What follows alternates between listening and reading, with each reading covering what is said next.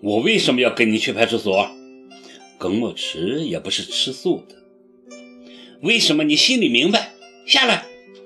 警察继续喝道。这时候我已经胡乱穿好了衣服，但头脑很不清醒。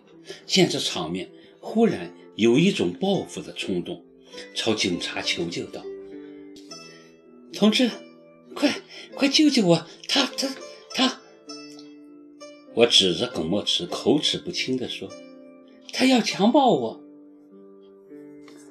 毫无疑问，耿墨池被带到了派出所。我要见我的律师。在我的律师来之前，我拒绝对此次事件做任何说明。录口供时，这混蛋居然摆起了谱。办案民警想必也料到他非等闲之辈，没有为难他。还客气地给他泡了杯茶，他神态自若地边打电话边朝我这边看，不知道我会在警察面前胡说八道些什么。他大概没想到我已经醉糊涂了，竟然把自己的真实单位告诉了警察。民警马上打电话到电台求证。当台长老崔带着一帮人急匆匆地赶到派出所时，我的酒立即醒了大半，脑袋嗡嗡作响。这回我的脸可是丢大了。但为时已晚，我已经在口供上按了手印，大意是那个叫耿墨池的男人借口送我回家，趁我醉酒强行要跟我发生关系。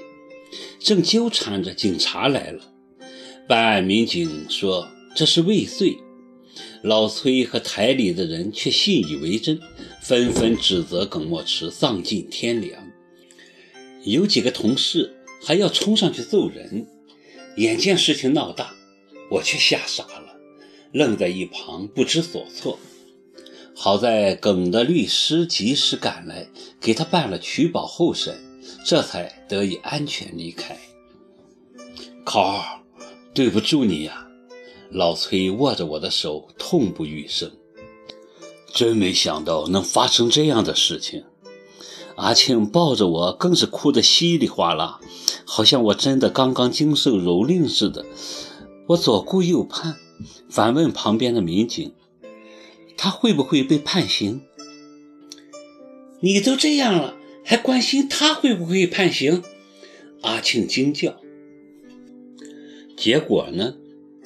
耿墨池当然没被判刑，我却因为作假口供被治安拘留了十五天。我的当事人将继续保留继续上诉的权利。这是黄律师在结案后跟办案民警说的话。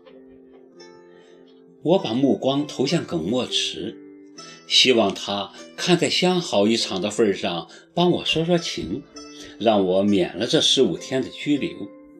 谁知他根本无动于衷，还眯着眼睛冲我乐。放心吧，我会来给你送牢饭的。你在里面要好好改造，重新做人。如果不是民警在场。我真想给他两巴掌，那嘴脸。